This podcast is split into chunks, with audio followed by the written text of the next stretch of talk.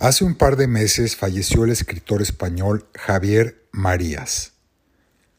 Yo conocía parte de su trayectoria, lo admiraba como traductor de muy importantes libros al idioma español, pero curiosamente Marías era uno de los pocos escritores españoles contemporáneos al cual por un motivo u otro yo nunca había leído. El mismo día en que murió, recibí un mensaje de texto de un querido amigo pidiendo una recomendación sobre qué libro leer de Javier Marías, y entonces le dije que iba a elegir uno para que lo leyéramos ambos por primera vez y así después poder comentarlo. Javier Marías nació en Madrid el año de 1951, al igual que otro gran escritor español llamado Arturo Pérez Reverté.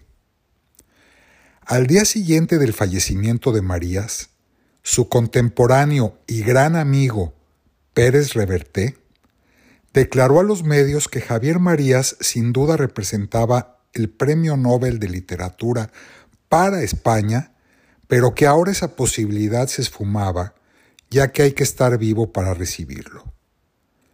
Estoy totalmente de acuerdo con Pérez Reverté, y eso que solo he leído uno de los libros de Javier Marías pero tengo la intención de leer muchos más de él, si no es que todos. La vasta obra de Marías incluye infinidad de novelas, ensayos, artículos periodísticos, ha ganado muchísimos premios, se ha traducido a más de 40 o 50 idiomas, pero quizá por lo que más se le conoce es por un libro titulado Mañana en la batalla piensa en mí. Ese libro fue publicado en el año de 1994 y mismo que fue un bestseller internacional. Volviendo a mi historia, decidí entonces elegir un libro de la autoría de Marías para leer. Lo primero que hice fue buscar un listado de sus obras en Internet.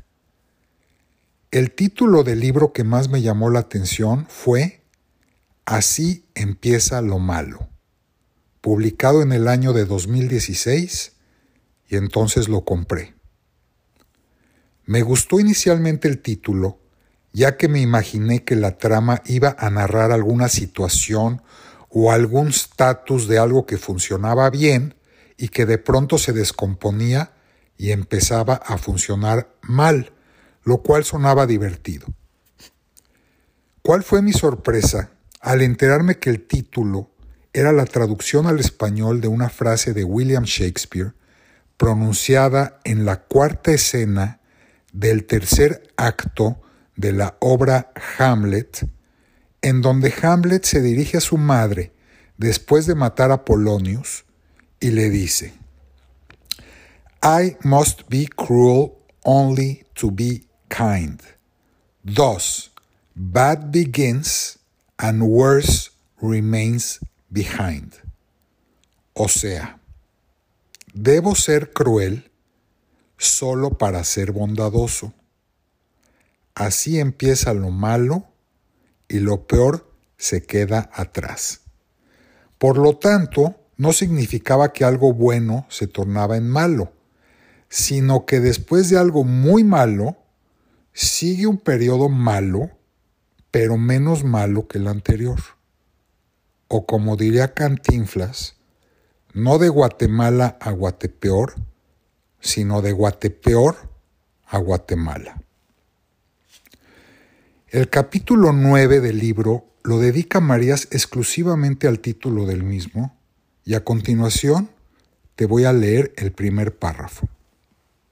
Dice así. Así empieza lo malo y lo peor queda atrás. Eso es lo que dice la cita de Shakespeare que Muriel había parafraseado para referirse al beneficio o la conveniencia, al perjuicio comparativamente menor de renunciar a saber lo que no se puede saber, de sustraerse al vaivén de lo que se nos va contando a lo largo de la vida entera, y es tanto más que lo que vivimos y presenciamos, Y aún esto nos parece a veces contado. A medida que se nos aleja con el transcurrir del tiempo y se tizna o se nos difumina con el tic-tac de los días o se nos empaña, a medida que las lunas le arrojan su vaho y los años su polvo. Y no es que entonces empecemos a dudar de su existencia, aunque en ocasiones sí lleguemos a hacerlo, sino que pierde su colorido y sus magnitudes se empequeñecen. Lo que importó ya no importa o muy poco. Y para ese poco hay que hacer un esfuerzo. Lo que resultó crucial se revela indiferente. Y aquello que nos desgarró la vida se nos aparece como una niñería, una exageración, una tontería. Este párrafo representa solo uno de los tantos significados que se le pueden conferir al título. El mismo autor vuelve a mencionarlo una y otra vez durante la trama como un elemento permanente del engaño, del agravio, del rencor, del castigo, del olvido, del perdón y del amor. Además, Marías lo hace con un estilo magistral, con una prosa en español elaborada pero sencilla, fácil de leer, gramaticalmente perfecta y muy divertida. La novela describe a un matrimonio en crisis donde el alter ego de Javier Marías, un joven asistente de la pareja, se convierte en el narrador de las distintas historias de los personajes más la suya propia. El relato se contempla desde varios ángulos y bajo los diversos puntos de vista de los personajes. De alguna manera, la novela es autobiográfica, como prácticamente el 90% de todas las novelas lo son en mayor o menor medida, ya que mezcla personajes ficcionales con reales, muchos de ellos de la industria cinematográfica y de la familia del autor. Eso que los norteamericanos llaman tough love o harsh medicine, o como nos dicen en Latinoamérica, esto me va a doler más a mí que a ti, pero es por tu bien, etcétera, etcétera, es un fenómeno del comportamiento humano que Marías describe extensamente en este libro. Marías se graduó de la carrera de filosofía, pero la verdad creo que su vocación es la psicología. Sus ideas y explicaciones sobre el comportamiento de las personas en ciertas situaciones demuestran no solo su talento literario, sino que su amplio conocimiento acerca de los vicios y virtudes de las personas. Ese tipo de cosas no se aprenden en la universidad. Se nota claramente que Marías aprendió muchas de ellas por experiencia personal. El tono paternalista del que hace mención el autor con este tema de los castigos se utiliza también para pasar sin dificultad al otro tema, que es el tema del franquismo, y donde nos narra una época donde se le decía a la gente qué le convenía y qué no, o más bien se les prohibía precisamente como si fueran niños. La historia en sí se desarrolla en los primeros años después del franquismo, periodo que se conoce en España como la transición. Si a ti te interesa la historia moderna, tienes que leer este libro. A mí nunca me había quedado claro cómo España pasó tan rápido de un conservadurismo total a una plena liberación sexual, al consumo de drogas, etcétera, etcétera.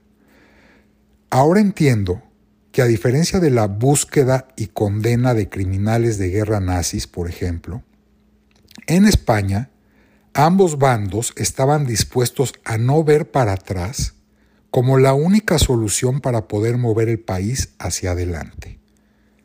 Se firmó una ley de amnistía que logró que esto sucediera, pero según nos cuenta Marías, nadie quería hablar de este tema de cualquier forma. Era mal visto hacerlo. Con la transición llegó también un periodo fértil para las artes y España comenzó a producir excelentes escritores, músicos y cineastas. Según Javier Marías, existen hoy muchos españoles liberales, incluso de izquierda, que todo mundo sabe que fueron colaboradores de Franco y que han tratado y siguen tratando de limpiar su nombre. Varias veces se menciona en la novela a un artista catalán de la Falange, en lo que a mí me parece se refiere a Salvador Dalí.